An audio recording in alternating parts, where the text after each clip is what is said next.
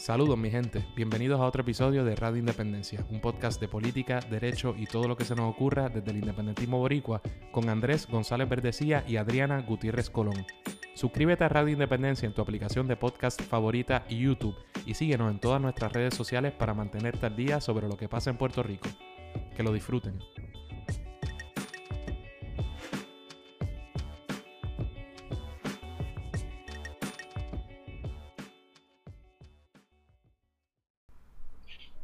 Saludos mi gente, bienvenidos a otro episodio de Radio Independencia. Como siempre con ustedes Andrés González Verdecía y la talentosísima Adriana Gutiérrez Colón, que es la que hay. Ay Andrés, todo bien. Esa introducción me gustó mucho en el día de hoy. ¿Viste? pero cuando hice, el, cuando hice el corte me metí ahí de presentado, no, lo cuadré como, como Dios manda, ¿viste? Nada, pero aquí estamos, aquí estamos. ¿Todo, bien? Andrés? Todo súper bien. Pues mira, lista para, tener esta segunda eh, parte de la conversación del programa anterior sobre la vida de don Gilberto Concepción de Gracia. En ese primer programa lo titulamos así como el joven don, don Gilberto, no, todavía era Gilberto, aún no era don Gilberto Concepción de Gracia, pero hablamos, que Que te digan don desde joven, don Andrés. Sí. pero así será recordado en nuestra historia puertorriqueña. En ese primer programa hablamos sobre su infancia, eh, su familia, sus padres, eh, sobre su juventud. Entramos un poco sobre su desempeño ya y su interés en la política desde escuela elemental, intermedia, desde escuela superior en Santurce. Eh, entramos ya a los estudios en Derecho en la Universidad de Puerto Rico, pero más o menos nos quedamos por ahí eh, así que nos gustaría, o ¿verdad? La intención de esta segunda parte es terminar o completar esa segunda parte de ya el adulto Gilberto Concepción de Gracia, ya don Gilberto. Eh, así que ese es el plan. Continuaremos esta segunda parte con el licenciado Carlos Mondríguez. Eh, así que estamos listos para empezar, Andrés. Estamos listos, así que muchas gracias por estar con nosotros nuevamente para ilustrarnos sobre este tema. Muchas gracias por la invitación de ustedes. Pues decía Adriana, ¿verdad? Adriana hace un recuento, más o menos tocamos mucho eh, en el programa anterior, mucho de su, de su crecimiento, su infancia, eh, hablamos de su, eh, de su educación formal, tanto en escuela primaria como secundaria, en la Universidad de Puerto Rico, y creo que nos quedamos por allá por el 35 cuando don Gilberto se casa. Eh, y ya era estudiante de Derecho, ya estaba en esa, eh, en la juventud del, Partido Nacionalista. Eh, así que nos gustaría retomarlo ahí. Luego de graduarse de Derecho, hace una maestría, en la una maestría en Derecho en la Universidad de Georgetown y hace otros estudios ahí. ¿Qué hace don Gilberto en esos años, ¿verdad? En esos primeros años, luego de, culminar sus estudios? Bueno, lo primero que hace es contra viento y marea es, graduarse De, la, de la escuela de Derecho.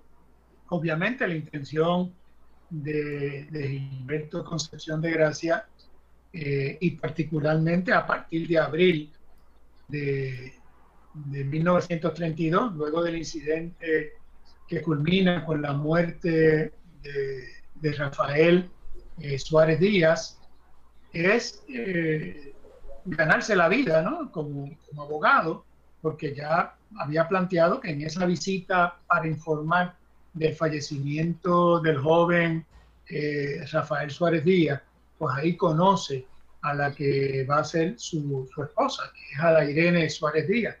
Y este amor a primera vista, pues desarrolla un, noviazgo eh, bastante acelerado, bastante eh, de, de, mucho compromiso. Gilberto encaja perfectamente, perfectamente bien en la casa de, Doña Amparo, que es la madre, ¿verdad?, de Ada Irene y la madre también del difunto eh, Rafael eh, Suárez Díaz.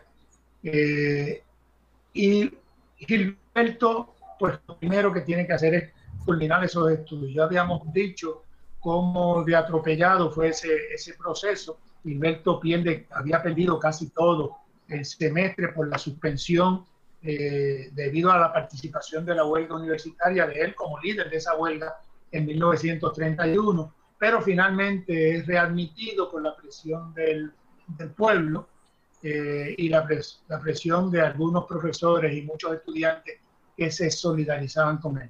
Así admitido, termina eh, sus estudios y tiene entonces que solicitar la, la admisión al Tribunal Supremo.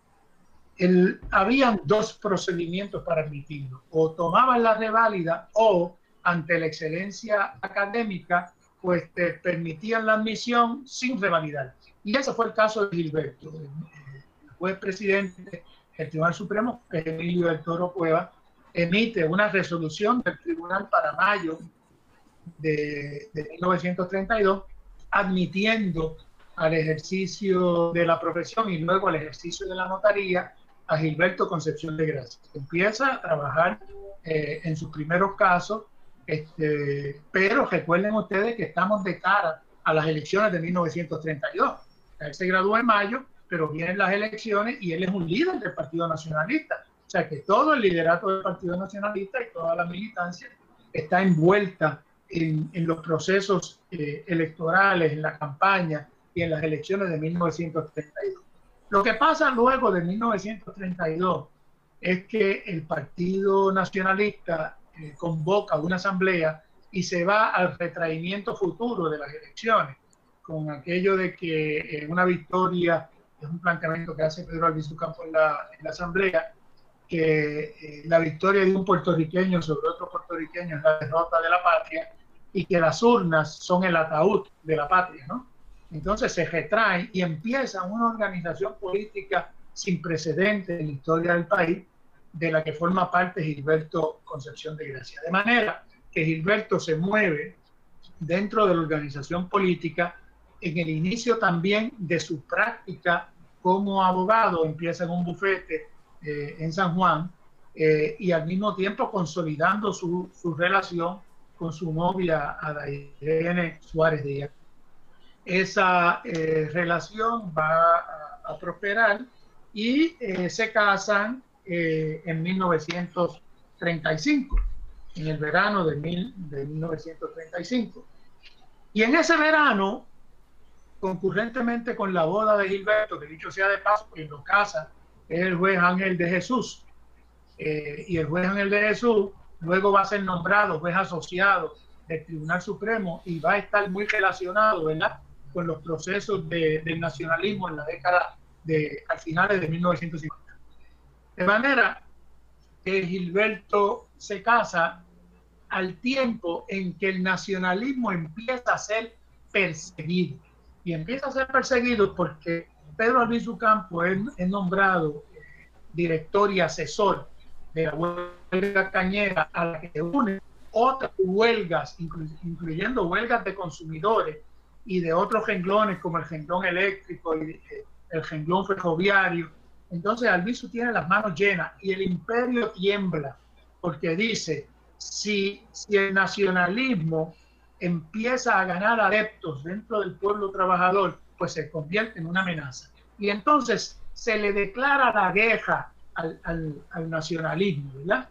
Este, el Congreso, perdón, el Imperio Norteamericano envía eh, a, Blanton Winship, que es un, coronel eh, retirado del ejército, lo envía a Puerto Rico como gobernador luego de que eh, en 1933 y llega a Blanton Winship en febrero de, de 1934 y llega como gobernador, pero también envían al que planificó el asesinato de Sandino en Nicaragua, que es el, el coronel eh, Francis Elisha Riggs, de los herederos de la fortuna de los Riggs, de los grandes banqueros del este de los Estados Unidos.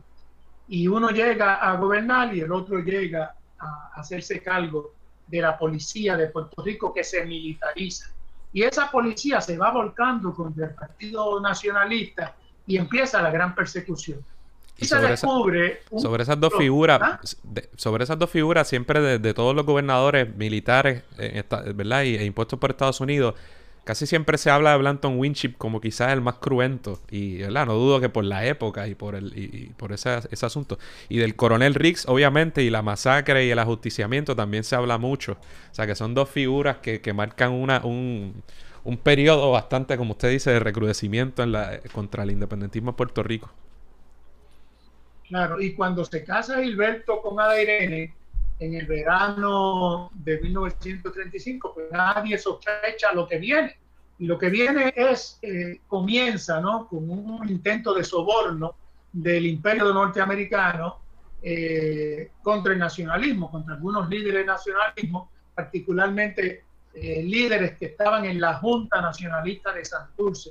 Y en la casa de, Carlos Santana Becerra eh, se planifica, se empieza a planificar el asesinato de Pedro Luis Ducampo. Primero era cuestión de desprestigiarlo, acusarlo de negro resentido, de ladrón, todas estas lindeces se van diciendo este, por parte del nacionalismo, instruido por el imperialismo, pero por parte de la Junta Nacionalista de Santurce.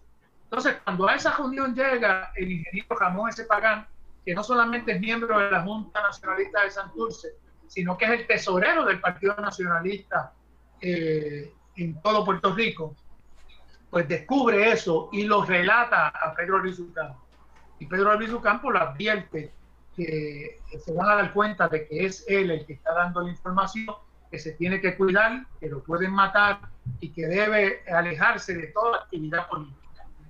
Eh, y entonces empieza unas publicaciones en el periódico El Mundo, que es el vocero prácticamente del imperialismo. Recuerden que el imparcial es, es un vocero más del independentismo.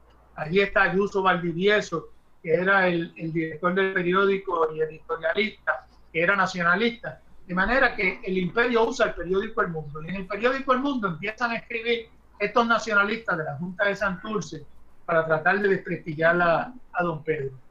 Como no lo pueden desprestigiar, nadie le cree la, la, tontería que, está diciendo, que están diciendo esos líderes, pues entonces eh, empieza la gran persecución. Y aprovechan un discurso de Pedro Albizu Campo en Maunabo, eh, para levantar el ánimo de algunos estudiantes que eran adeptos al imperio, eh, eh, como, como uno que luego va a ser fiscal, que es Francisco Ponza Feliu, era el presidente del Consejo de Estudiantes, para hacer una asamblea y declarar no grato a Pedro Albizu Campo en la universidad. Imagínense, declararlo no grato con la organización juvenil más poderosa del país era la, juventud eh, nacionalista de la Universidad de Puerto Rico. Entonces se movilizan los jóvenes estudiantes eh, para esa asamblea. Entonces cuando el canciller Osuna se da cuenta de que allí pueden haber problemas, cancela la asamblea convocada por el Consejo de Estudiantes para evitarlo. Pero entonces Carlos Chaldón, que en estos momentos está dirigiendo la, la, la PRERA. Y el plan, lo que se conoce como el plan Chaldón, pues, y se supone que no tenga injerencia alguna en la Universidad de Puerto Rico, porque él había sido canciller, pero se le prohíbe con ese nuevo cargo que tenga injerencia, pues él ejerce presión para que entonces se permita la asamblea de los estudiantes. Entonces el nacionalismo convoca a toda su junta, a los jóvenes, están diciendo que allí están entrando jóvenes de derecha armados, está la policía y piden refuerzos. Y entre los refuerzos que, que van, van nacionalistas de Santurce que, estaban todavía con, el Partido Nacionalista, y va Ramón ese Pagán en un vehículo con tres personas más. Y entonces cuando la policía identifica el vehículo de, Ramón S. Pagán, eh, lo detienen, hay un intercambio verbal y la policía dispara a mansalva y mata a Ramón S. Pagán, mata a otros dos ocupantes y deja eh, eh, muy mal herido a Dionisio Pilson. ¿verdad?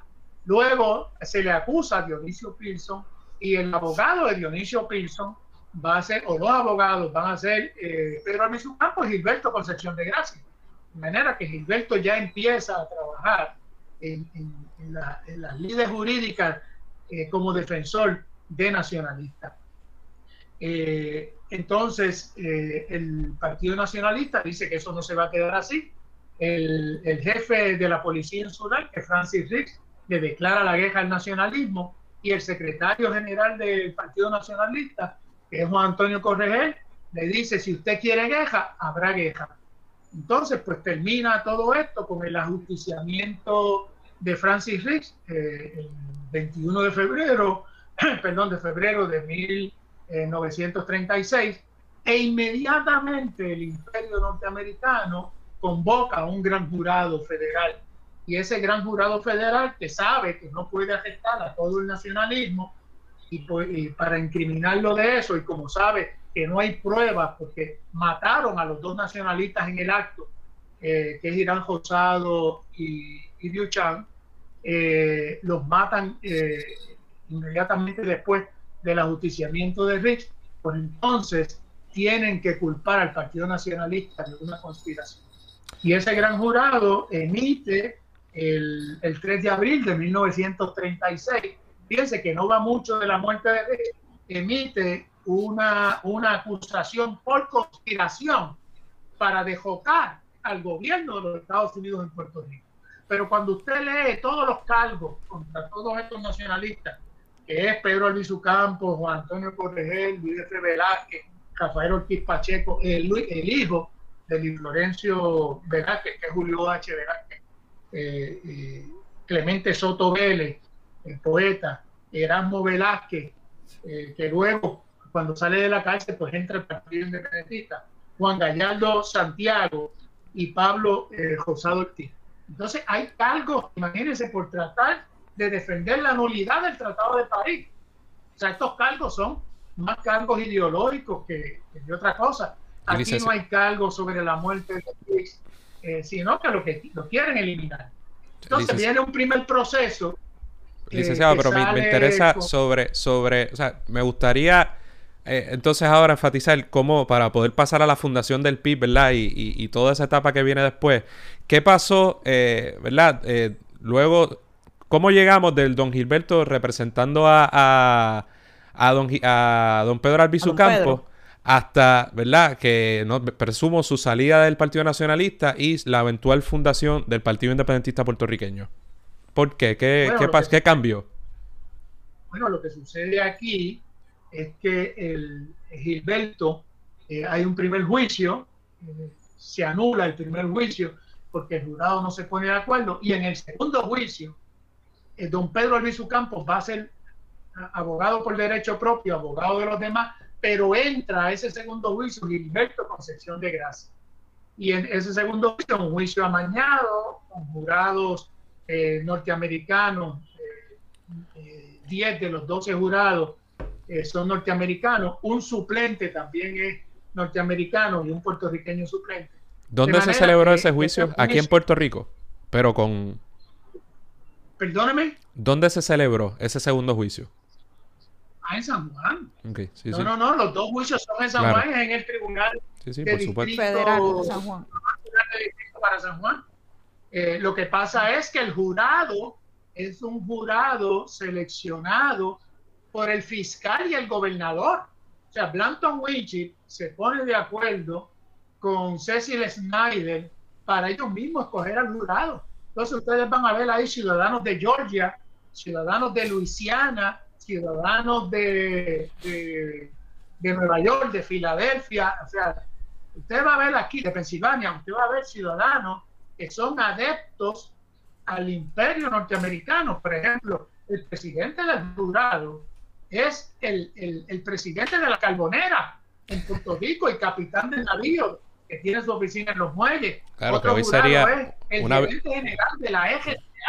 Una violación, una violación al, derecho a juicio por jurado imparcial y, y, de tus vecinos en cualquier liga hoy día. Pero no solamente eso, sino que Gilberto empieza a expulgar ese jurado.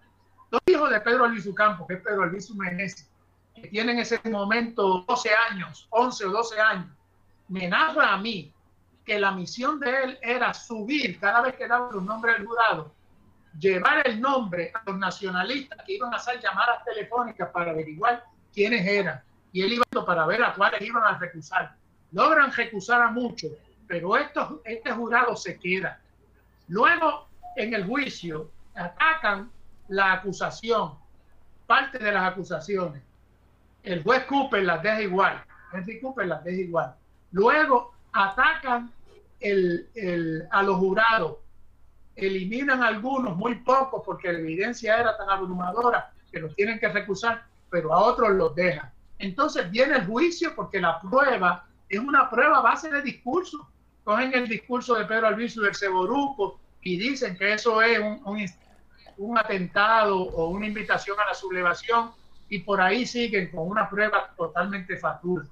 Pero luego reciben una declaración jurada del pintor Robert Kent, que está en Puerto Rico para hacer un mural enorme en el, en el correo, que es el, mural que estaba en el correo federal. Ustedes recordarán que ese correo eh, compartía el edificio con el Tribunal Federal y Howard Kent fue invitado por Blanton Winchie a Fortaleza y él escucha la conversación entre Blanton Winchie y Cecil Snyder, que estaba allí, donde Blanton Winchie le dice que tiene que poner a un jurado que esta vez se encargue de condenar. Y entonces Gilberto Concepción de Gracia hace una eh, moción de nuevo juicio acompañándola con esas declaraciones eh, juradas que se consiguen y entonces ese nuevo juicio, el juez Cooper lo declara sin lugar, viene ya la convicción en todo su vigor y Gilberto se traslada. Eh, esa moción, esa última, es firmada también por el congresista Vito Marcantonio, que se une a la defensa al final, a la misma defensa de Pedro Albizucán, o sea, un congresista de los Estados Unidos de origen italo-americano. Entonces Gilberto se traslada con, con Vito Marcantonio a, los Estados Unidos para desde la oficina de Vito Marcantonio hacer la apelación al circuito de Boston y luego hacer la apelación, o sea, el cerciorario, al, al, al Tribunal Supremo de los Estados Unidos. Cuando usted se lee los tres récords, el récord de la vista, el récord de, del caso en el Tribunal Circuito de Apelaciones de Boston y en el Tribunal Supremo, usted ve una madurez jurídica de un joven que lo que llevaran cuatro años en la profesión. O sea, extraordinaria madurez jurídica para preparar todos esos escritos. Pero era, como decía don Pedro Luis Campo, como le dijo a su hijo, a Pedrito, a Luis Meneses, le dijo, hijo, no te preocupes, que ya la suerte está echada, ya tú has hecho mucho por mí. Y lo mismo le dijo a Gilberto Concepción de Gracia. Entonces luego Gilberto forma parte de los Estados Unidos de un comité de escarcelación eh, en el que está la esposa de, Luis F. Velázquez y madre de Julio Velázquez. Julio Velázquez es hijo de Luis F. Velázquez, que es más conocido como el nacionalista que le da la garnata al buen presidente del Tribunal Supremo, ¿verdad? Emilio del Toro Cueva, este, y sale luego absuelto. Eh, y entonces empieza el proceso de escarcelación. Eso es tema para otro, para otro programa. está buenísimo. es un caso porque cuando ustedes se leen el escrito de Pedro Albizu Campo al circuito de voto en el caso de Luis F. Velázquez, que es el caso de la Casnatá, el planteamiento de don Pedro es que el tribunal de Puerto Rico no tenía jurisdicción para juzgar a, a Luis F. Velázquez porque la Gasnatá se da en un edificio federal y él busca un precedente de 1915 y el Tribunal eh, eh, Circuito de Boston revoca al Tribunal Supremo de Estados Unidos. Entonces lo revoca con el argumento de Pedro Campo. Pero ese es el mejor, eh, la mejor apelación que yo he leído en mi vida es esa preparada por don Pedro Campo yo exhorto a todos los abogados en Puerto Rico que lean la apelación del caso del pueblo de Puerto Rico versus Luis F. Velázquez en el circuito de Boston. Pero volviendo a, Gilberto, Gilberto recluta abogados norteamericanos, Gilberto hace todo lo que está en sus manos. La, esposa de, don Pedro, doña eh, Laura Meneses del Calpio, integra ese comité, la esposa de, de Luis F. que se traslada porque tiene que pelear por, por su esposo y por su hijo. El caso de su hijo es curioso porque el viejo tenía una resistencia a prueba de balas, pero el hijo se enferma en la cárcel y el hijo le tienen que, suspender la sentencia y dejar el, el, resto de la sentencia en probatoria por su enfermedad. De manera que ella viaja a Puerto Rico, pero como tienen que reportarse nuevamente a la Junta eh, de Prisioneros, que se llama The Board of Prisoners, pues entonces tienen que, estar de regreso a los Estados Unidos y allí se une a esa campaña Gabriela Mistral. se une eh, Albert Camus, se une cuanto intelectual había, Pérez Bock, se une la, la, laureada Premio Nobel de Literatura Norteamericana. O sea, que, está, que los presos nacionalistas gozan de la simpatía de la gran intelectualidad. El Partido Nacionalista sigue activo. Partido Nacionalista prácticamente se mueve a Nueva York. Entonces llega Lolita Lebrón a reforzar al Partido Nacionalista en, Nueva York. Y llegan otros nacionalistas a Nueva York. Llega Julio Pinto Gandía. Llega y el mismo Gilberto está en Nueva York.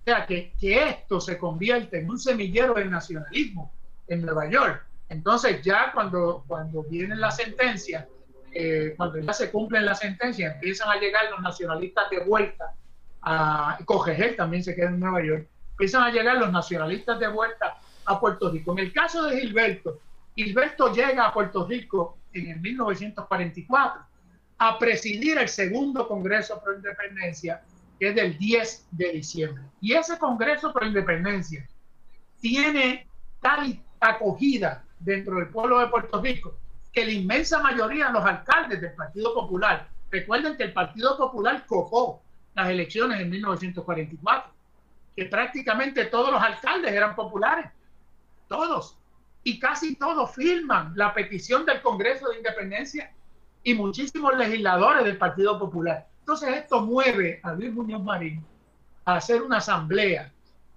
en 1945 para declarar incompatible ser miembro del Congreso Pro Independencia que preside Gilberto Concepción de Gracia y al mismo tiempo ser miembro del Partido Popular. ¿Qué es lo que persigue Muñoz? Muñoz se asusta.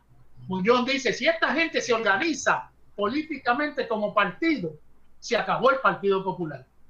Entonces Muñoz le corta las alas eh, eh, a priori, ¿no? Entonces declara que es incompatible y va forzando al Congreso Pro Independencia a convertirse en un partido.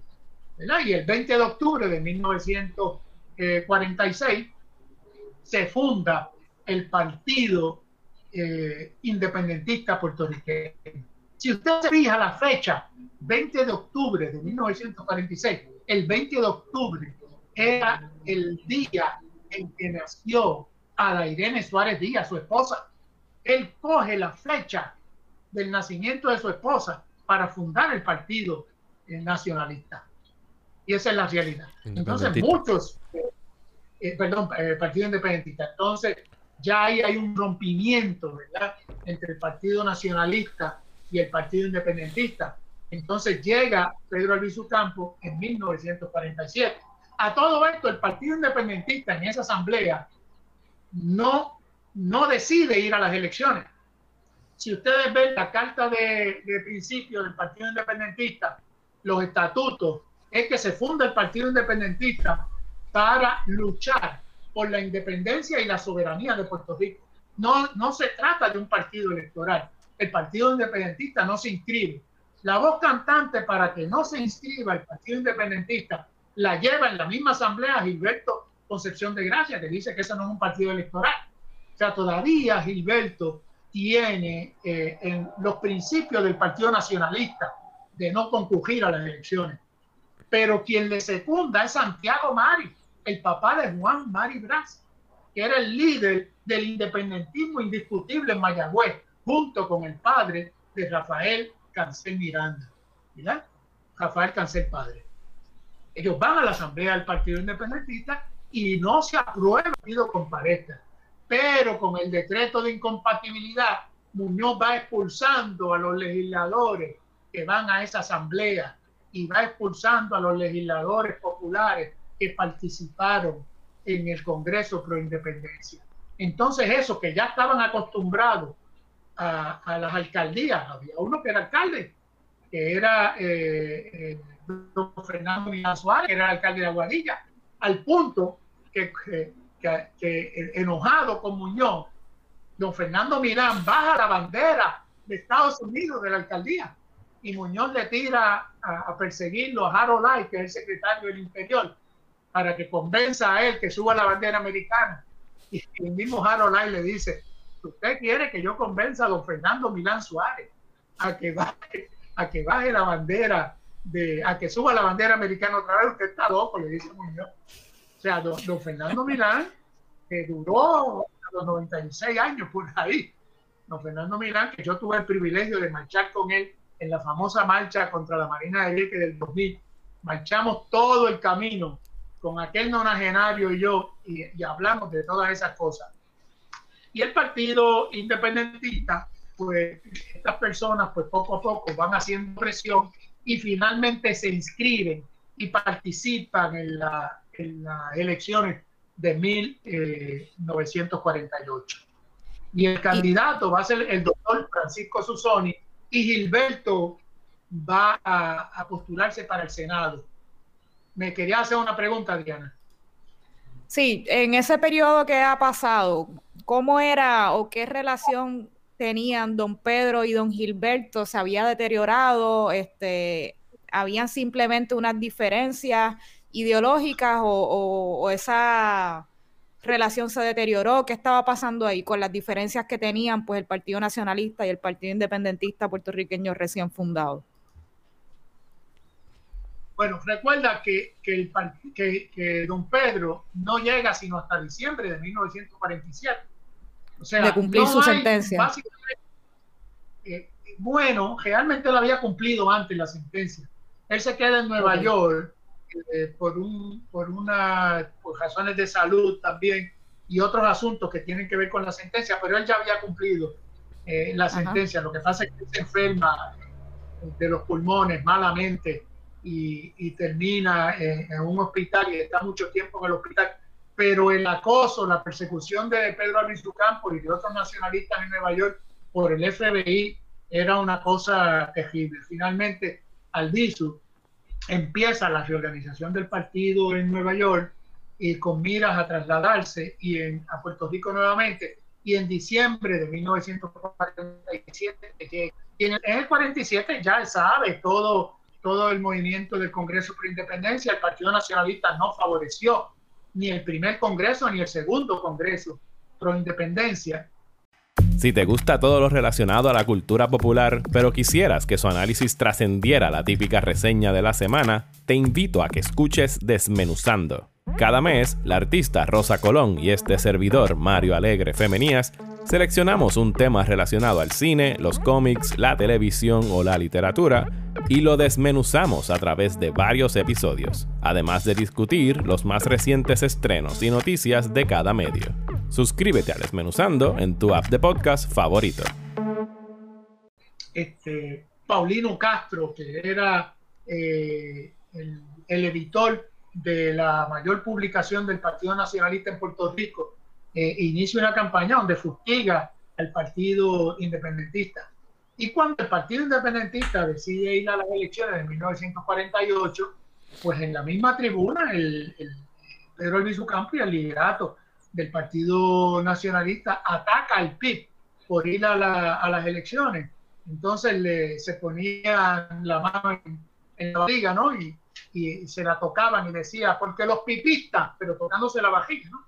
Los pipistas, como quien dice, son colaboradores con el régimen porque están participando en el proceso electoral.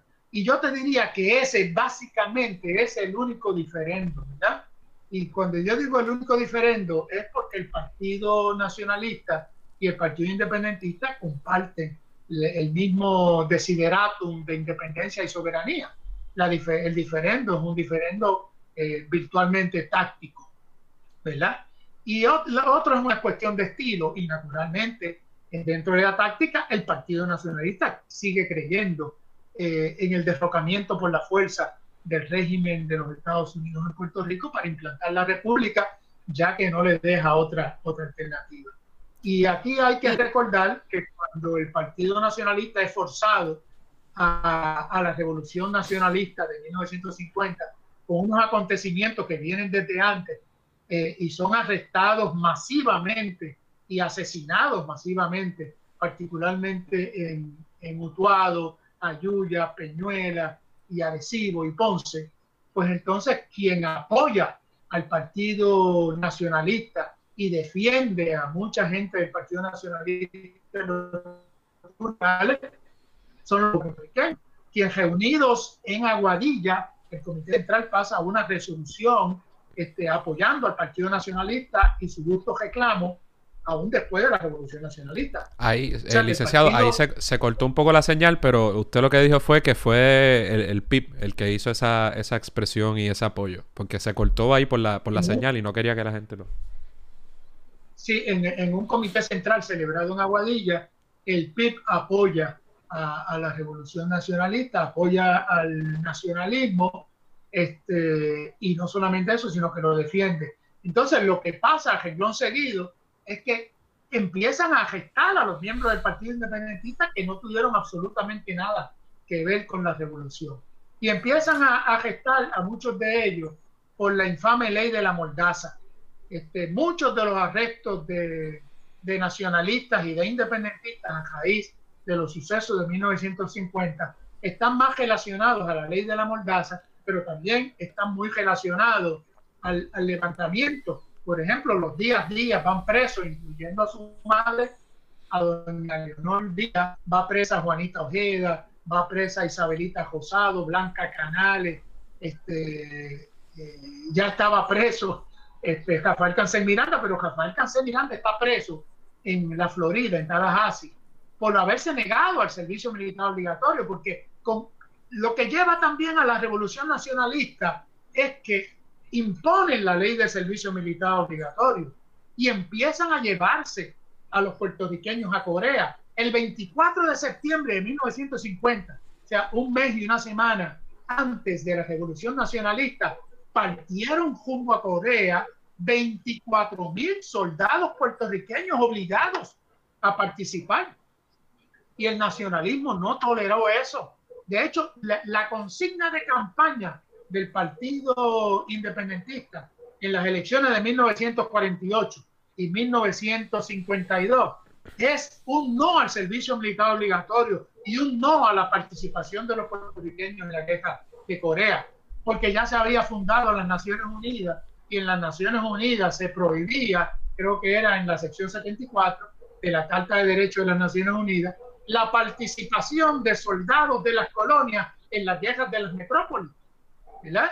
Y, el, y, Gilberto, que dominaba el derecho internacional, y Pedro Albizu Campos, que dominaba el derecho internacional, empiezan a plantear eso en foros internacionales, ¿verdad?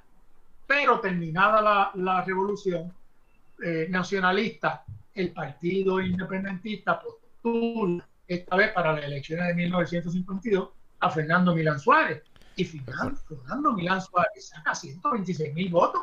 Pero una, una y un poco, poco antes. Eh, porque ya hablamos de que el PIB se fundó en el 46, y, pero comparece a sus primeras elecciones en el 48. El 48, eh, ¿verdad? Me corrige si, digo algo que estoy equivocado. Es la primera vez que se va a, elegir a un gobernador en, Puerto Rico eh, mediante el voto. Y, ¿verdad? en ese contexto de ley de la mordaza en el 47, de ¿verdad? persecución, particularmente del nacionalismo, pero el independentismo en general. Paréntesis. Perdón que te interrumpa, Andrés. Una ley de la mordaza que, si no, nos equivoco, si no me equivoco, también fue aprobada en la legislatura mientras eh, Muñoz Marín era, presidía el Senado de Puerto Rico.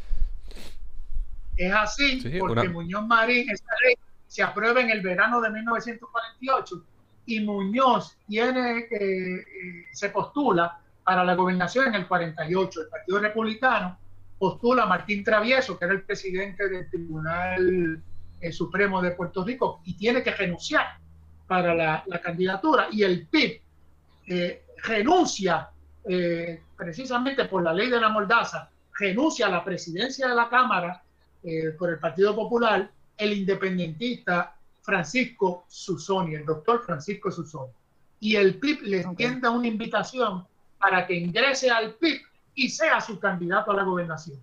Y, el doctor Francisco Susoni accede, eh, es el candidato, este, entonces Muñoz se asusta, porque Francisco Susoni es un hombre muy querido, no solamente en el mundo de la medicina, sino era, fue fundador del Partido Popular, pero no solamente había sido fundador, sino que venía de las fuerzas vivas, que era la mejor parte del Partido Unión y del Partido Liberal, las fuerzas vivas.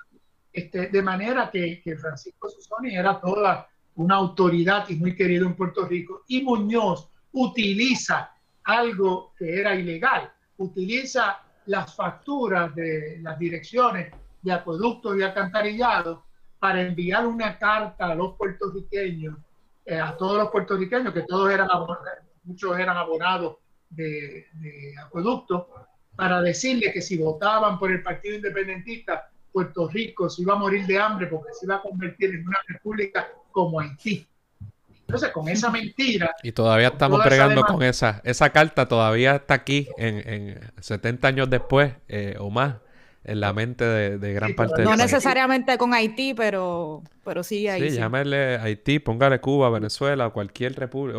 O, el, término república. O sea, aquí se equipara el término república de una manera chistosa y vergonzosa, de alguna manera a pobreza, que es la, una de las cosas más, más extrañas de, del Como mundo. Estados Unidos no fuera una república. Claro, o Francia o Alemania o Inglaterra.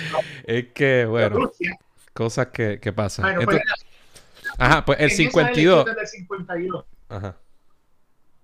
El PIB obtiene 15 legisladores, 5 al Senado y 10 a la Cámara. Y don Fernando Milán Suárez obtiene el porciento eh, de apoyo más grande que ha tenido el Partido Independentista a partir del 46. No el independentismo. Recuerden ustedes que José de Diego en las elecciones de 1916 obtiene, de, en, ese momento habían siete distritos senatoriales, no ocho como hay ahora, siete. Y de los siete, el Partido Unión, con la independencia, solo con la independencia, en su programa, obtiene el triunfo en seis de los siete, la inmensa mayoría. O sea, y el Partido Popular, con la independencia en el programa, obtiene la mayor parte de legisladores en 1940 y todos los legisladores en 1944 con la independencia. O sea, eso de que con la independencia se debilita la papeleta, eso es una gran mentira. Lo que sucede es que el imperio se ensañó contra el nacionalismo, contra el independentismo, y, no es fácil tú ser candidato de un, eh, eh, de un partido perseguido a ser candidato a un partido que es favorecido por el régimen colonial, como lo es el PNP del Partido Popular. Pero con esos 15 legisladores sucede algo en el mismo mes de la, de, la recta final de la campaña y es que prácticamente tiran al, al genocidio a 640, perdón, 660 puertorriqueños, los tiran a tomar la colina Kelly y Jackson High y, y mueren en el intento y el pueblo de Puerto Rico está indignado y encima más indignado aún porque eh, acusan a 95 puertorriqueños con cortes marciales, de los cuales salen eh, convictos 84. Y Gilberto eh, asume la defensa de buena parte de esos puertorriqueños que le escriben a Gilberto a Puerto Rico para que Gilberto lo represente. Pero ya ahí estamos entrando, ¿verdad? En, otra área que es la defensa de Gilberto Concepción de Gracia de los soldados del 65 de Infantería y cómo cuando él llega al Senado de Puerto Rico y, preside la delegación del Partido Independentista en el Senado, utiliza el foro legislativo para adelantar la agenda de independencia, para adelantar la agenda social, la agenda laboral, porque recuerden que, Gilberto Concepción de Gracia, sobre todo, un abogado laboralista que defendía a trabajadores, ¿eh? que lo defendía en la Comisión eh, eh, Industrial de Puerto Rico, aquellos trabajadores que se incapacitaban o se lesionaban y no tenían representación, Gilberto lo que presentaba gratis. Aparte de ser un extraordinario civilista y un extraordinario criminalista, era un extraordinario abogado laboralista en Puerto Rico. Entonces Gilberto utiliza el Senado también para denunciar el genocidio y las acusaciones estas infames contra el 65 de Infantería y obtiene una resolución para que se investigue esto por el Congreso de Estados Unidos, de las Fuerzas Armadas de Estados Unidos, y se traslada a Washington a representar a estos, a estos muchachos. Y la representación que hace es tan, tan exitosa que revierten todas las sentencias. Y en una de las sentencias era pena de muerte por alcamiento al, al teniente Guzmán, que es el teniente que dice que él no va a enviar a la colina Kelly a ningún otro puertorriqueño porque ya han muerto 660 y lo buscan por eso. Cuando realmente lo que pasó es que le retiraron el apoyo de artillería y mandaron a los puertorriqueños a una muerte segura en represalias por la revolución nacionalista, pero particularmente por el ataque a Casablanca. Y esa es la realidad. Entonces, cuando, cuando se celebra la asamblea del Colegio de Abogados de Puerto Rico el primero de septiembre de 1953, la ovación que recibe Gilberto Concepción de Gracia en esa asamblea es una ovación extraordinaria porque se les reconocen sus méritos como abogados. Recuerden que Gilberto no ganaba el sueldo en la legislatura que se gana ahora. Recuerden que Gilberto como abogado tampoco ganaba gran cosa. Y Gilberto se traslada ya pagando de su bolsillo, ¿verdad? Y no cobra por la defensa a los padres. Y los padres le ofrecieron a Gilberto pagarle por esa defensa. Y Gilberto renunció al dinero, a los honorarios. Estos abogados independentistas siempre trabajando gratis. echa, echa vienda. bueno, licenciado, entonces él fue, eh, él fue entonces legislador del 48 al 60.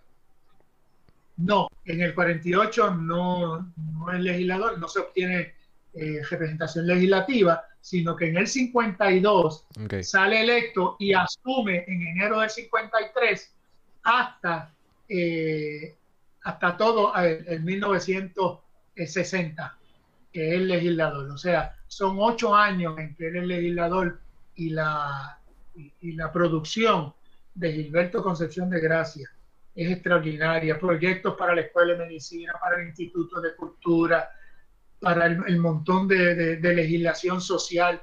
Detrás de la ley número 100, de la ley antidiscrimen de Puerto Rico, que es una ley de julio, aprobada el 30 de, junio de 1959, ahí está la mano de Gilberto Concepción de Gracia. ¿eh? Gilberto eh, fue un extraordinario legislador, un extraordinario eh, dirigente político, un dirigente que prácticamente no tenía enemigos. O sea, cuando Gilberto es, cuando Gilberto es ofendido, digamos, por, por otro legislador del Partido Popular, Ernesto Juan Frías, salió en su defensa eh, Ernesto Ramos Antonini, salió en su defensa eh, eh, Miguel Ángel García Méndez, salió en su defensa cuanto legislador había del Partido Republicano, estadista republicano y, legislador había del Partido Popular. Entonces se tuvo que retractar Ernesto Juan Fonfría y pedirle disculpas a Gilberto porque Gilberto era muy querido de hecho, lo, lo convoca Ernesto Ramos Antonini y le dice que si no le pide disculpas, él se va a encargar de destruirlo políticamente. Así que escoja. Imagínate, el presidente de la Cámara de Representantes le dice a un representante eso y, y Ernesto Juan Fonfría pues le pide eh, disculpas a, a Gilberto Concepción de Gracia. Entonces Gilberto continúa, aparte de toda la presidencia del Partido Independentista, que lo ocupa hasta el día de su muerte, el, el 15 de marzo de 1968, eh, sigue muy activo en el Colegio de Abogados. Preside la Comisión de Derechos Civiles del Colegio de Abogados y unos cuatro o cinco días después de la muerte de Albizu, eh, el 21 de abril de 1965, el Colegio de Abogados lo selecciona para premiarlo como abogado del año en el Día de la Ley a Gilberto Concepción de Gracia entonces Gilberto, si ustedes entran en el expediente de Gilberto, en el Colegio de Abogados, ustedes ven a Gilberto llevando casos de oficio, cartas de Gilberto, accediendo a llevar casos de oficio de familia. el caso de oficio es no cobrar prácticamente, llevarlo gratuitamente. Y así de grande era, era Gilberto Concepción de Gracia, que aparte de ser, como yo dije en la pasada conferencia, un buen hijo, eh, fue un buen padre, excelente padre, excelente esposo, y no hay nada más que, leer, ¿verdad? Eh, Los días con mi padre, publicado por Gilberto Concepción Suárez, para tener una idea de, la magnitud de la figura de, de Gilberto Concepción de Gracia. Y entonces, licenciado, pues ah, vamos a hablar un poco más de, de ya un poco de, de, de, su muerte, de cuándo se da, cómo, por qué, por qué razón. Y también me gustaría entonces finalizar con, ¿verdad? Con cómo, cómo fue ese periodo de transición luego a una nueva presidencia del, PIB. Cómo no. Eh, ya para diciembre de 1967, Gilberto estaba sumamente enfermo. Quiero decirle que Gilberto padecía desde hacía mucho, muchas condiciones, condiciones renales, cálculos renales, eh, que lo aquejaban muchísimo, condiciones de, de reumatoidea este, y muchísimas condiciones. Pero ya para diciembre de 1967 eh, estaba muy enfermo. Y entonces eh, a todo esto la, la inteligencia, el FBI, le interviene los teléfonos y él escribe una famosa carta que creo que es del 4 de diciembre de, de 1967, que se le escribe a la autoridad de comunicaciones, se le escribe a, al presidente de la Comisión de Derechos Civiles, eh, al presidente del Colegio de Abogados, porque Gilberto enviaba copias de todas las cartas que, hacía. Eh, en prevención, ¿verdad?, de que se pudiera perder y que en algún sitio guardaran alguna memoria histórica. Y él dice que le está interviniendo el teléfono, que no puede comunicarse con, con su hija Alma, que está eh, en, en, Europa con su esposo y acaba de dar a luz, está en España, no se puede comunicar con ella. Abigail eh, Díaz Alfaro, que es su, su segunda esposa, está de viaje visitando una hermana en México no se puede comunicar con ella, o sea, él se siente aislado, está enfermo. Finalmente se logra comunicar con Abigail, Abigail regresa a, Puerto Rico eh, y Gilberto, sabiendo que se va a, morir, le habla de un sueño a Abigail, que es que se le presentó una niña vestida de blanco, un sueño muy bonito, pero no le dice eh, lo que realmente le está pensando, que es que sus días están ya, ya contados. Entonces quiero que ustedes se mentalicen en el momento histórico que esto ocurre. El PIB no había quedado inscrito en las elecciones de 1964 y todavía estaba luchando por, su inscripción. Entonces Gilberto había, dado la, la acogida a un joven muy talentoso que pasa a dirigir la juventud del Partido Independentista y ese joven es Rubén Berríos Martínez. Y para que ustedes entiendan eh, la, proximidad que tenía Gilberto con este joven que acababa de llegar en estos años al Partido Independentista, eh, hay una carta de Gilberto a Luis Muñoz Marín a propósito de, de la Comisión de Estatus de 1967 y el plebiscito que se avecina, ¿verdad? La Comisión de Estatus es del 66 y el plebiscito que se avecina en el 67 es que va a haber un debate y él propone, Gilberto, para ese debate, para que represente al Partido Independentista, propone a Rubén Berrío Martín. Entonces, eh, antes de, esta enfermedad o durante esta enfermedad, eh, existe una, se crean una serie de detractores de Gilberto Concepción de Gracia eh, que crean una organización que se llama el Directorio Soberanista. Esa organización se crea en septiembre y hacen un manifiesto que se conoce como el manifiesto soberanista, pero cuando están ahí, que eran excompañeros de él, excompañeros en la legislatura, excompañeros fundadores del Partido Independentista, ¿qué es lo que quieren? Lo que quieren es un espatajamiento del Partido Independentista para que el Partido Independentista abrace la libre asociación, en otras palabras, la colonia por consentimiento. Y Gilberto se opone. Entonces tienes del otro lado de la moneda es el Movimiento Pro Independencia, el MPI, presidido por Juan Maribral, en el que también había muchos compañeros eh, fundadores del PIB. Y entonces Gilberto, que al principio Maribral lo, lo, condenaba porque estaba en la comisión de estatus y Maribral entendía que eso era una traición y Gilberto no había dicho si él iba a participar en el plebiscito. Gilberto reúne el comité central del Partido Independentista y el comité central eh, eh, emite una resolución para no participar en el plebiscito y boicotean el plebiscito. Cuando Manibra se da cuenta de eso, invitan a, Gilberto Concepción de Gracia a ser el copresidente de la concertación antiplebiscitaria. Y entonces Juan Maribras tiene que escribir esa famosa columna y Juan Albona un, editorial eh, pidiéndole disculpas a Gilberto Concepción de Gracia por todo lo que le habían dicho. Pero en eso también el, plebiscito se celebra con, una, con la abstención electoral más grande que ha habido en la historia de este, este país, gracias al trabajo de Gilberto, de Juan Maribra, de Piri Fernández de Luis, de José Milton Soltero y, de la concertación en general antiplebiscitaria que se une a la casi totalidad del independentismo para que no vayan a votar. Entonces se celebra la asamblea del primero de octubre en Ponce del Partido Independentista Puertorriqueño en esa asamblea la gana, gana la presidencia nuevamente Gilberto Concepción de Gracia, pero entonces se emiten este, una, se, presenta una moción eh, de don Julio García Díaz a los efectos de que se nutra la presidencia con otros dos más y hacer una presidencia colegiada. Y en esa presidencia colegiada, pues sale Jorge Luis Landín y sale el joven de que le hablaba ahorita, que es Rubén Berrío.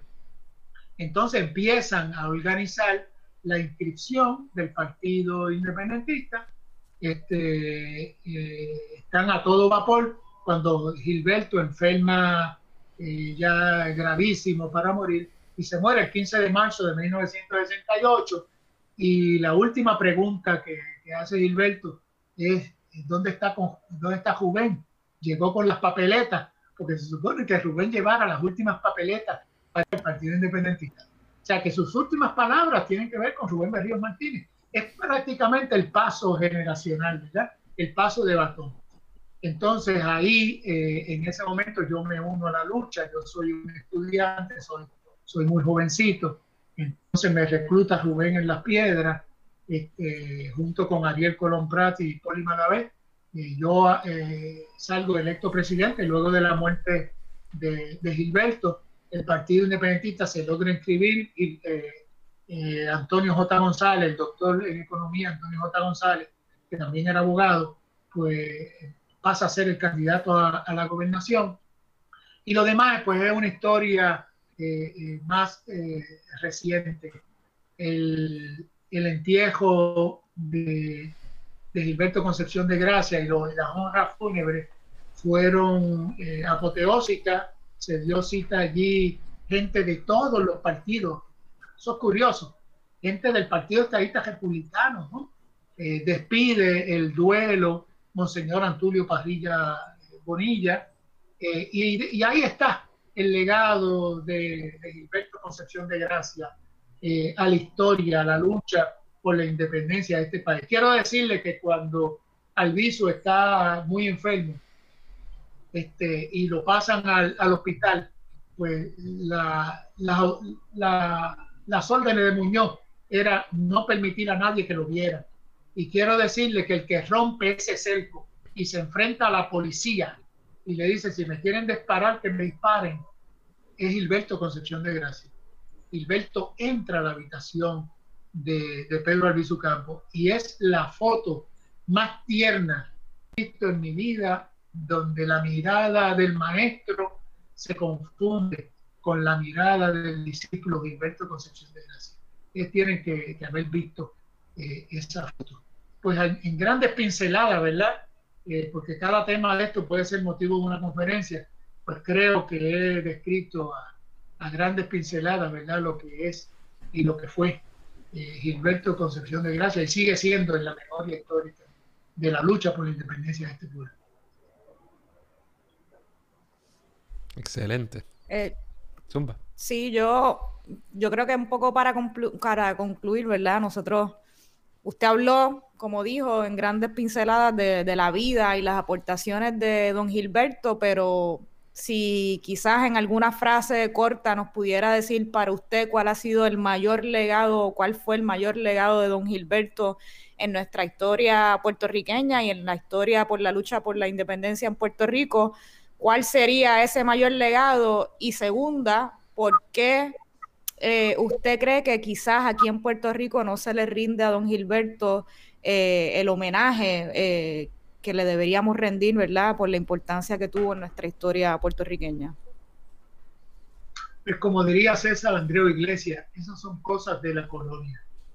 Ustedes pueden estar en la completa seguridad de que cuando estemos cerca de lograr la independencia, que va a venir más temprano que tal, la figura de Gilberto va a seguir agigantándose como la figura de todos los grandes dirigentes nacionalistas e independentistas, desde Valero, Betance, Hosto, de Diego, Don Pedro, Gilberto, Lolita, Rafael Cancel, Rubén Berrío, Juan Maribra, Juan Antonio Torregel, este, y, he dejado pues eh, a otros importantísimos como Blanca Canales, eh, Doris Tojesola, Juanita Ojeda, eh, Filiberto Ojeda, y por ahí pues docenas y docenas, que en la colonia no se les hace honor porque la colonia controla la información, controla el departamento eh, de educación pública y lo controla prácticamente todo.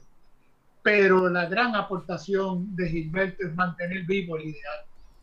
Eh, es el, juicio del siglo, es la defensa de Pedro Alviso Campos es la defensa del siglo, que es la defensa de, los condenados en, unas cortes marciales totalmente infames celebradas en Corea contra, contra 95 soldados.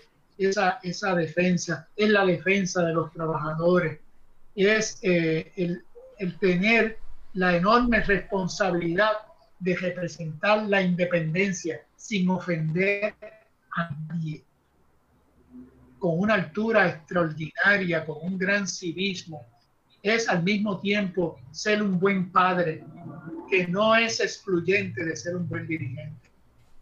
O sea, la grandeza de, Gilberto no se puede capsular. Es su persona, es su gran aportación a las luchas de este pueblo. Bueno, licenciado, ahora sí, gracias un millón por haber sacado dos días de, ¿verdad? de su tiempo para, hablarnos sobre este tema. Yo pienso que, don Gilberto Concepción de Gracia es una de las figuras más, pues, eh, cuyo trato ha sido más injusto, en mi opinión, en el sentido de que menos se habla o menos se le reconoce. Eh, y yo creo que eso es un error increíble eh, por todo lo que usted ha ha escrito durante estos dos programas y nosotros pues queríamos, ¿verdad?, hacer, aportar un, granito, nuestro granito de arena eh, eh, para ayudar a, que, nuevas generaciones conozcan, ¿verdad?, las aportaciones que hizo don Gilberto. Eh, así que le agradecemos mucho. Yo sé que usted ha escrito y si continúa escribiendo sobre el tema, ¿alguna recomendación en cuanto a publicaciones suyas o noticias que quiera darnos al respecto para aquellas personas que deseen seguir abundando sobre el tema de don Gilberto Concepción de Gracia? Bueno, ya, ya se ha escrito El nombre de la verdad, que es este libro que siempre tengo de, referencia, El nombre de la verdad, ahí lo tienen, que todo independentista debe leer. El otro libro es El abogado de la patria, término que yo uso para describir a Gilberto Concepción de Gracia, porque él eh, consolidó sus dos grandes devociones, el amor por la abogacía y el amor por la por su patria a través de la lucha de la independencia. Eh, este libro tiene un ensayo eh, extraordinario y próximamente pues vamos a publicar la biografía de, de, Gilberto Concepción de Gracia ya más completa y otro libro que se va a llamar El juicio del siglo, este, la defensa de Pedro Albizucán por Gilberto Concepción de Gracia, con todos los documentos, con todos los exhibits, que es un libro que, que se debe leer y entonces a través de las mociones que las voy a publicar íntegra en ese, en ese libro, ustedes van a ver lo que puede hacer un abogado con cuatro años en la profesión. que Gilberto no tenía. No hay excusa. Gilberto, habrá sido un íbaro de la alta, un hombre totalmente cosmopolita, un hombre adelantado a su tiempo con una inteligencia extraordinaria. Y mientras más nos aproximamos a, a la vida de él a través de esta lectura, más conocemos su, su grandeza. Mi recomendación a los jóvenes que, están viendo esto, eh, que están escuchando este programa, es que no dejen de leer, no dejen de formarse. De hecho, eh, ese era el consejo de Gilberto Concepción de Gracia a todo joven que decía, ¿qué tengo que hacer para entrar a la lucha por la independencia? Y Gilberto le contestaba, lo primero que tienes que hacer es terminar tu formación, educarte. Cuando termine, entra a la lucha por la independencia. Pues nítido. Muchas gracias. Esperamos que hayan disfrutado de esta conversación. Hasta la próxima. Gracias, licenciado. Eso es todo por hoy. Esperamos que les haya gustado el programa. Recuerden suscribirse a Radio Independencia en su aplicación de podcast favorita y YouTube. Y síganos en todas nuestras redes sociales para mantenerse al día sobre lo que pasa en Puerto Rico. Hasta la próxima.